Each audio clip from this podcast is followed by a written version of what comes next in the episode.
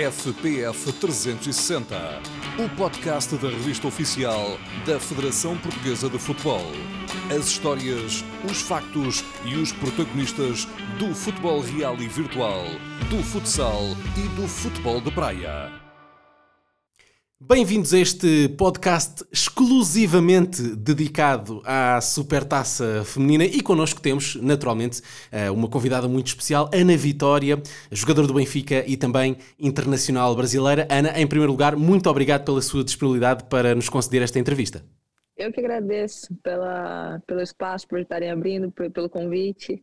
Antes de mais nada, uh, Supertaça, estamos no início da época, uh, um derby que também tem sempre ali uma pimentinha especial para os adeptos. Uh, quais é que são as expectativas para este jogo? Olha, uma pimentinha especial só para os adeptos não, para nós pode ter certeza que é tão importante quanto para eles, não tenha dúvida disso.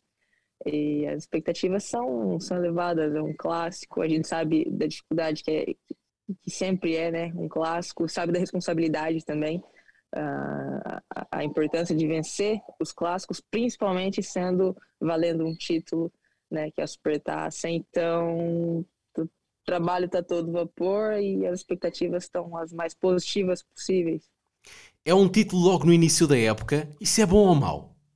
Uh, é também uma forma de começar já a época colocando o pé no acelerador e não começar com aquele marasmo de ah, ainda está começando e o campeonato ainda ainda está numa zona, numa fase confortável. Então, eu gosto, eu gosto disso e acho que todos nós aqui gostamos.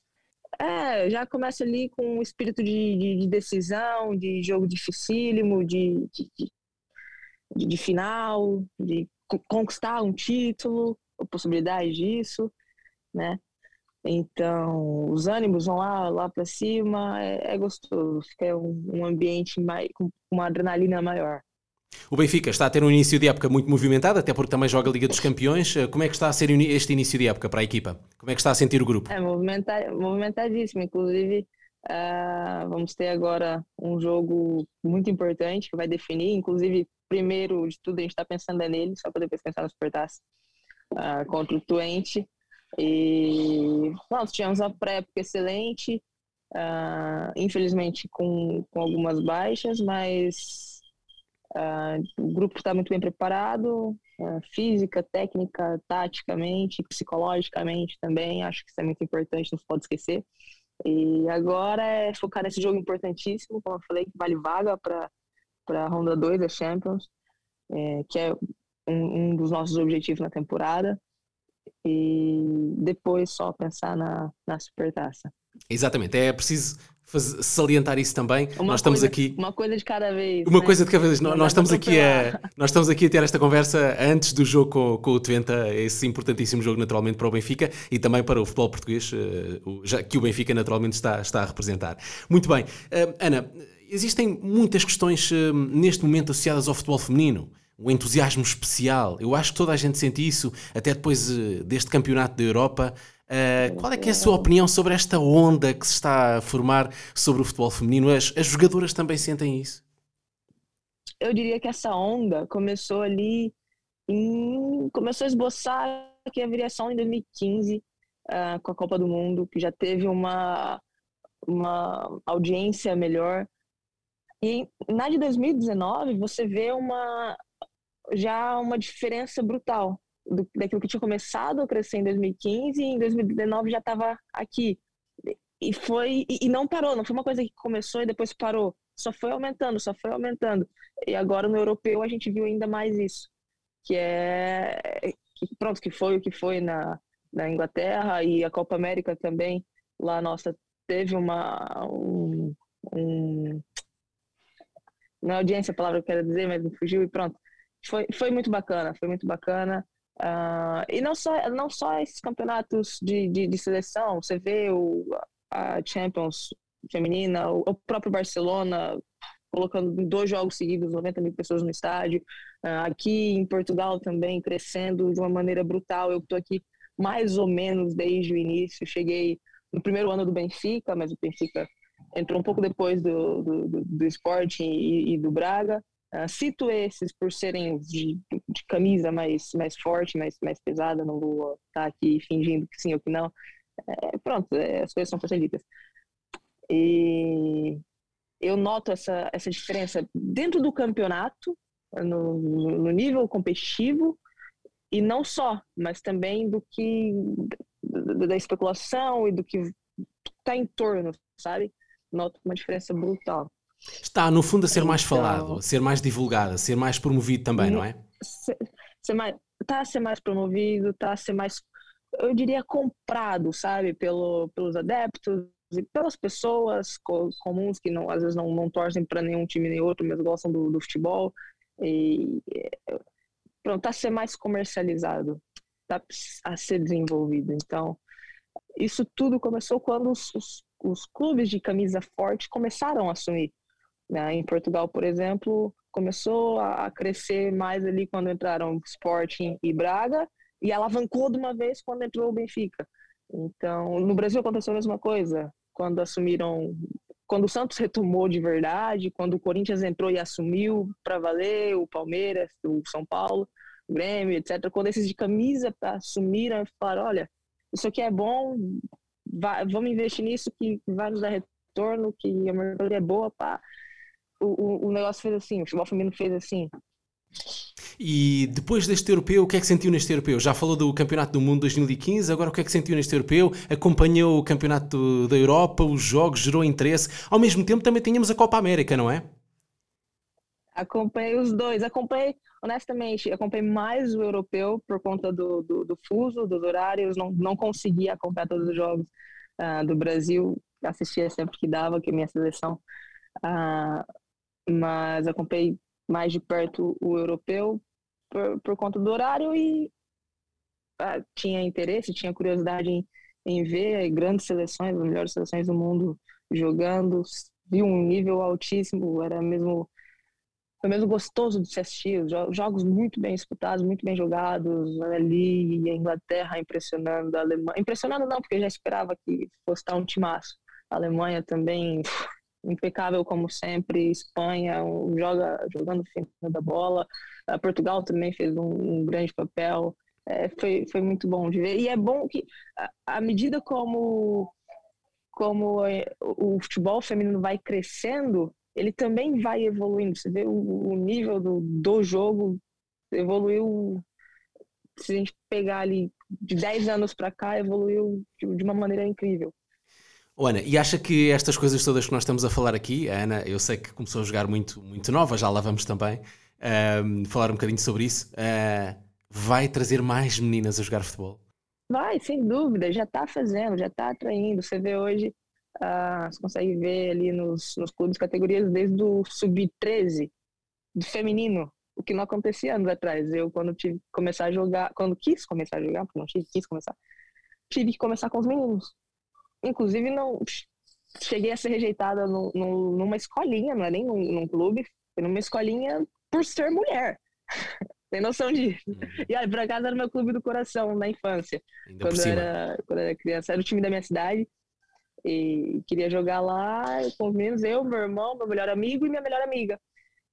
Aceitaram eles dois, mas não aceitaram eu e ela. Então, minha mãe não colocou meu irmão lá também, como é evidente. Ah, mas pronto, sem mágoas. Isso para dizer, ah, há 10 anos atrás, ou um pouco mais que isso, as mulheres ou não podiam jogar, foi o meu caso, nesse, nesse lugar, ou tinham que jogar com meninos quando eram aceitas em outros lugares. Mais para frente também fui proibida de jogar em de jogar uma competição que o meu time jogaria, mas não por ah, porque não estava no nível, e sim porque a competição não permitia mulheres. Eu era titular do meu time, ali subi sub 12, sub 13 naquela época, masculino e não podia não pude jogar, cheguei a viajar com o time, etc, e tentar chegar lá e conversar para deixarem jogar, e falaram que não, o regulamento era bizarro, era assim, assustador, era você lê o um negócio dele, eu não sei como ninguém, ninguém caiu matando ali em cima. Ah, e movemos uma ação, eu e meu pai, e perdemos a ação. Você tem... Uau, isso aqui é uma história. perdemos a ação, e perdemos a ação por discriminação. Ah, alegaram que não, não era discriminatório, mas pronto. O, o, time que utilizar meninas será punido com a perda de todos os pontos.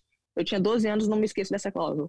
Ah, é o que marcou bastante. Naturalmente. Ah, isso para dizer, para situar onde é que o futebol feminino estava 10 anos, exatamente 10 anos atrás. E acha que isso faz, faz parte de uma certa, também de uma certa transformação cultural?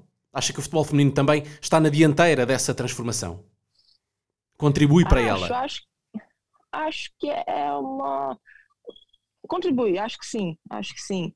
E as pessoas mudam o modo de ver as coisas, é, veem que futebol é, é, um esporte, assim como qualquer outro, e é para todos, é algo que faz bem, é algo para lazer também, uh, não só de quem joga, mas de quem assiste, de quem acompanha, de quem vive. O meu pai se divertia pra caramba comigo, me acompanhando nos campeonatos e, e assistindo jogos, e aliás, diverte ainda, uh, que ele ainda faz o mesmo, todo dia me liga e, etc.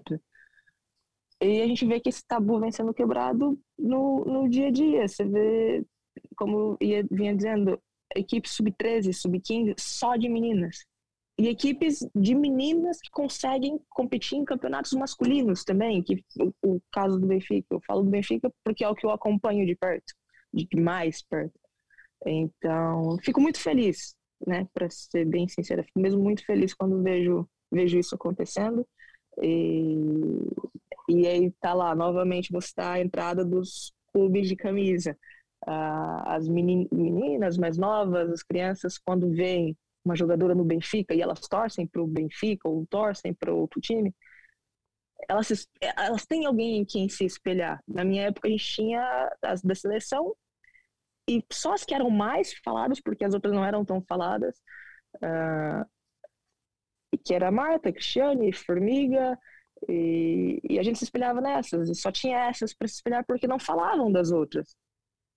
Hoje não, hoje você tem um time do Benfica, todo mundo conhece que está aí estampado no, nos, nos, nos, todos os canais, em todos os, os jornais, e quem torce para as crianças que torcem para o Benfica as jogadoras em que se espelhar, que torcem para os times também, como é óbvio. Então, isso vai trazer cada dia mais meninas a praticarem a, o futebol. E como é que vê o futuro do, do futebol, uh, uh, do futebol feminino, do futebol uh, praticado por meninas, por mulheres? neste momento já falámos um bocadinho. Como é que o vê no futuro? Como é que, o que é que o vê alcançar? Como é que, como é que projeta o futebol feminino no, no futuro?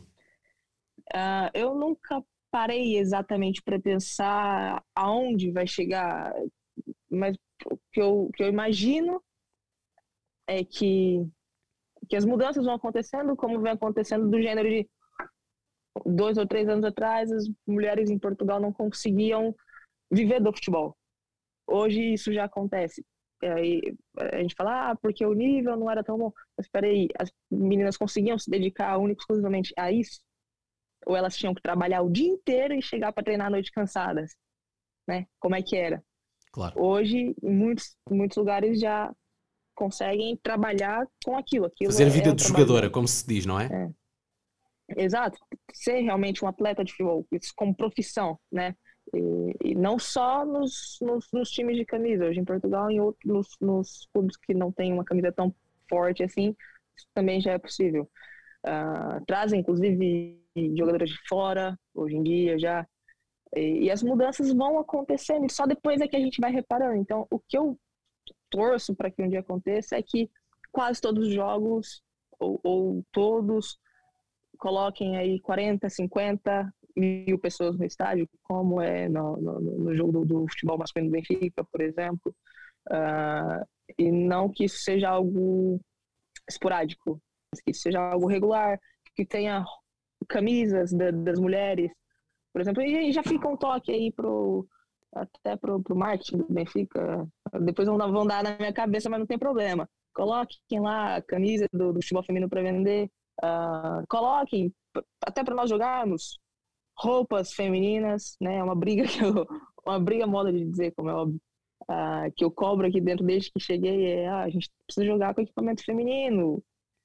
Detalhes que às vezes passa despercebido, que não, não, não, não, não pronto, passa despercebido, não, não notam a diferença, não, não sabem sequer que a gente se importa com isso, mas já, já fica aqui a, a dica, a gente se importa, sim. Uh, essas coisas mínimas, Detalhes. sabe? Detalhes. É, é. Então eu vejo o futebol feminino chegando nesse, nesse nível, de entrar ali numa loja. E, aliás, muitos clubes já, já chegou nisso. Só falta chegar ali e colocar regularmente 50 mil pessoas no estádio. Uh, consequentemente, todo o resto vai aumentar também, salários e propagandas e todo o resto vai, é, vai, vai acontecer de uma forma natural, né?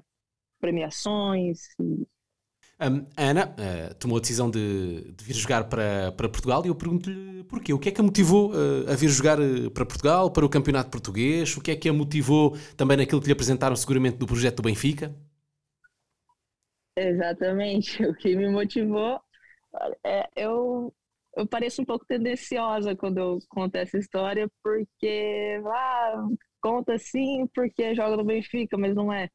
é foi mesmo aquelas coisas divinas, sabe? Aquelas coisas de Deus. Eu conheci o, o, o Benfica de perto em 2014, num, num campeonato que eu vim disputar em Portugal com a seleção sub-15 na época. Aliás, sub-17, eu tinha 15. E a gente fez o passeio no estádio. No Estádio da Luz tem lá o tour que, que, que as pessoas podem fazer. Uma coisa quase que turística também. E eu conheci a história, passei, entrei no estádio, achei aquilo incrível, muito lindo, muito lindo, muito lindo. Depois passamos no museu, uh, chegou no museu que tem um elevador que vai mostrando imagens da torcida cantando e, e mostra o voo. Eu lá dentro arrepiei, fiquei... E depois conheci um pouco mais do, fiquei encantada com a águia, vou, ficar, vou te dizer. Logo naquele dia eu fiquei deslumbrada e queria, porque queria vir, pelo menos assistir um jogo uh, do, do Benfica só para ver o voo da águia. Uh, e depois passei a acompanhar mais. Eu já tinha ouvido falar, como é óbvio, do clube, mas não conhecia a história, não. não... Pronto. É, depois eu passei a acompanhar um pouco e coincidiu com a época do Jonas, que é brasileiro, que eu era, eu era fãzaça do Jonas desde a época que ele jogava no Brasil. E passaram alguns anos, chegou o convite, chegou a, uma proposta do Benfica e eu falei, tem interesse, quero ver o projeto, né? Como é óbvio, não, não basta você ter o um interesse, tem não, não, não, basta ser algo de coração, tem que unir uma coisa à outra, claro. né? O projeto também tem que ser tem que ser interessante a nível de carreira, tem que ser atrativo, exatamente. E discutir o projeto e gostei, me apresentaram, gostei muito, vim conhecer as, as instalações e tudo antes de, de aceitar vir para cá. E pronto, depois depois aceitei, escolhi vir para cá. Está, está a valer a pena. Não foi uma escolha, atenção, mesmo assim não foi uma escolha fácil, porque no Brasil eu estava muito bem, era muito nova, estava no meu time do meu clube do, do coração desde a infância, que era o Corinthians, continua sendo, aliás. E o Corinthians na, naquela época estava numa ascensão muito grande, a gente tinha acabado de ser campeãs brasileiras, uh, Libertadores também, e crescendo cada vez mais. Mas entendi que aquela fase tinha acabado e foi uma escolha difícil de hoje falar, ok, fiz uma boa escolha, mas na época foi bem difícil jogou no Corinthians e também no Benfica, que são uh, equipas com muitos adeptos, no fundo. Uh, essa pressão, digamos assim, dos adeptos também prepara melhor as jogadoras para um jogo decisivo como aquele que vai ser o da Supertaça agora na próxima sexta-feira? Eu acho que é sempre melhor jogar com estádio cheio do que com estádio vazio, né? Acho que a adrenalina é outra. Uh, não vejo como pressão, vejo como como uma uma coisa, uma motivação a mais. É simples assim. Seja contra ou a favor, eu gosto de jogar com o estádio cheio. Num jogo como o da Supertaça, essa preparação, digamos assim, é, é, é importante? Essa preparação mental, esse chip de, ok, vamos ter que isto, vamos ter, vamos ter mesmo que dar o máximo, não é? Não, não há outra hipótese. Ah, sim, claro que sim, mas é, essa não é por, por, por ter ou não adeptos, é por ser uma final de supertaça, né? Uh, então, óbvio que esses jogos têm uma carga emocional muito maior do que um jogo qualquer, é uma final contra um, um rival ali, um, um, clássico, né? Bem numa final. Então, óbvio que esses jogos até cansam mais. A gente pensa que ah, cansam mais porque corre mais, mas você vai ver depois os dados do GPS estão exatamente iguais a outros jogos, só que você cansou muito mais por conta da carga emocional. Então, é óbvio que você tem que estar tá bem, tá bem concentrado, tem que estar tá bem, como eu falei lá no, no início do nosso bate-papo, da parte psicológica, né? Tem que estar tá bem a todos os níveis, e um deles é o psicológico. E estar tá bem preparado no, na, nas outras nas outras áreas, nos outros aspectos, ajuda também você estar tá bem no, no, no, nível psicológico, porque se sente preparado física, técnica e taticamente, você fala, ok, estou preparado para ir lá e arrebentar, acabar com tudo. Vamos nessa. E como é que a Ana vive, já viveu muitas finais, como é que a Ana vive esse, esses jogos assim que valem títulos. Uh, pensa muito neles na semana anterior, nos dias anteriores, consegue dormir bem, não consegue dormir na noite anterior. Convém que durma, não é? Pelo menos dormir um bocadinho, tem que dormir de certeza. hoje, hoje já consigo dormir bem, hoje já consigo dormir bem. Como você falou, já joguei algumas, então fui acostumando. Uh, mas, sem dúvida, penso nisso todos os treinos, todos os dias, é, contando ali as semanas, quantos treinos a gente tem até lá, pensando, mentalizando como é que vão ser os treinos, é, durante o treino também pensando ali, estamos treinando para uma final, estamos treinando para isso, estamos com um objetivo bem, bem certo, bem definido. Uh, é mais ou menos assim que eu passo os dias. E o que é que acha que não pode faltar ao Benfica no jogo da Supertaça? Olha, sem dúvida não pode faltar raça, crer e ambição, que é o nosso, nosso grito, né? Uh, então, atitude, coragem, determinação, imposição, né? Uh, basicamente isso. Um, se tivesse de convencer um adepto a ir ao estádio, assistir à supertaça, uh, o que é que lhe diria, mais ou menos? Não, não, não tento convencer ninguém aí, mas o meu convite fica aqui. Né? Tenho certeza que quem for vai gostar muito do que vai ver. E também peço uh, ah, para irem, como falei, a gente joga muito melhor com o estádio cheio, com o estádio lotado, a adrenalina é outra. Uh, vocês são muito importantes em todos os jogos, nesses principalmente, então uh, contamos com vocês lá. Vocês nunca decepcionam, tenho certeza que não vai ser agora. Qual foi assim, a final mais decisiva que já jogou aqui em Portugal? Ah, não posso dizer outro senão uh, uh, o jogo que decidiu o campeonato ano passado, época passada, aliás, que fomos nós, Sporting, no Estádio da Luz. Uh, me, e cito esse assim, e é o que me vem à cabeça assim, por ter sido no Estádio da Luz, nós somos campeões dentro do Estádio da Luz. Isso foi, sem dúvida, o ponto mais marcante desde que eu cheguei em Portugal. Nesse dia só faltou uma coisa, que era meu pai estar presente. ele normalmente está em todas, e nessa, dessa vez ele não conseguiu. Não estava. Do jeitinho que você sonhou, realizado, só faltou isso. Mas fez aquela videochamada e... Ah, sim, sim, isso sim. Como é que começou a jogar futebol? De onde é que surgiu essa paixão? Foi de família? Quem é que a incentivou? Foi assim uma coisa que é daquelas pessoas que ninguém, ninguém em casa gosta de futebol eh, e você saiu a, a gostar muito de futebol? Como é que, como é que foi? Olha, eu não, não faço ideia de onde é que surgiu, por que, que surgiu, como é que surgiu. Eu só me lembro. Desde que eu me, me entenda por gente, eu gosto de futebol. Eu gostava de assistir futebol quando era pequenininha, pequenininha mesmo, que eu nem falava. Eu falava futebol. Minha mãe uma vez me levou numa aula de balé, eu era meio jazz e balé. Eu só fui a uma aula, não quis voltar. Falei, não, mamãe, que é futebol, que é futebol. Eu falava assim. E ela conta essa história sempre. E eu me lembro mesmo disso. Uh, me lembro, inclusive, da aula que eu, que eu tive. E pronto, não, não, não sei por que que surgiu, mas me lembro de, de gostar desde sempre. E meus pais sempre me incentivaram, me apoiaram, me ajudaram muito. Minha primeira chuteira foi minha mãe que comprou, minha primeira escolinha. Uh, aliás, minha segunda. Primeiro comecei a jogar no, no clube que a gente frequentava, clube de. Acho que em Portugal não tem tantos, que é clube que tem piscinas e tobogãs e e academia, e campo. Um sítio onde se pode ir praticar desporto, não é? É, exato. E lá tinha escolinha de futebol. E eu comecei ali. Depois eu soube que aquele meu time do, do coração de, de infância uh, tinha escolinhas também. E minha mãe me levou lá. Foi quando não me aceitaram. Mas pronto, meus pais desde sempre me apoiaram muito. Meu, meu pai sempre com mais disponibilidade por conta do, do, do, tipo, do tipo de trabalho. Meu pai é autônomo, minha mãe não. Uh, sempre me, me levou todos os treinos. Quando não podia ir, arranjava jeitos de eu ir, carona ou, ou algum jeito. Bleia, né? Que fala aí. Bleia. Uh, Bleia. Sempre dava um jeito, os dois. Meu pai me acompanhava nas competições. Eu, quando comecei a viajar para competir, era muito nova. E minha mãe ficava com medo, né? Então meu pai me acompanhava, que era para minha mãe ficar mais tranquila para eu ir. Uh, primeira vez que eu fui para a seleção, os dois foram me levar juntos.